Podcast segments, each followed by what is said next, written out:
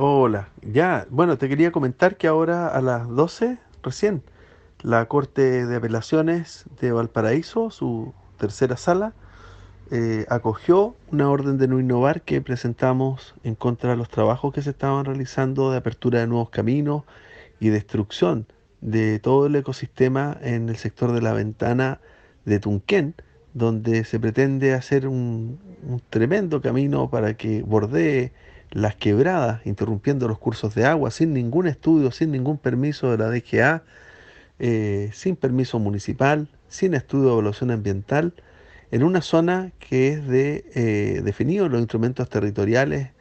eh, como um, de, de, valor paisajístico y de protección de cauces.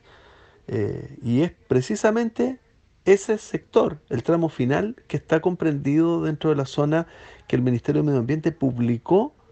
su intención de proteger como santuario de la naturaleza. Por lo tanto, esta demora del ministerio está siendo de alguna forma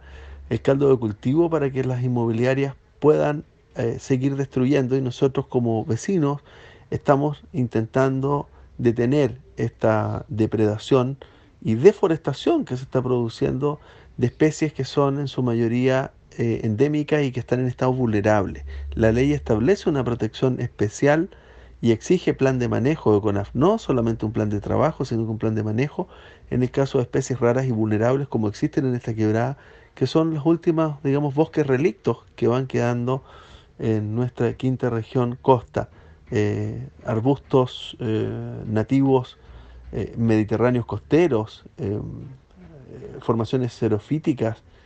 una vegetación que es parte del bosque nativo eh, es un patrimonio natural muy importante y es un patrimonio paisajístico también de nuestra región fundamental que debe ser protegido. Eh, este fallo eh, es una muy buena noticia que cierra este año 2020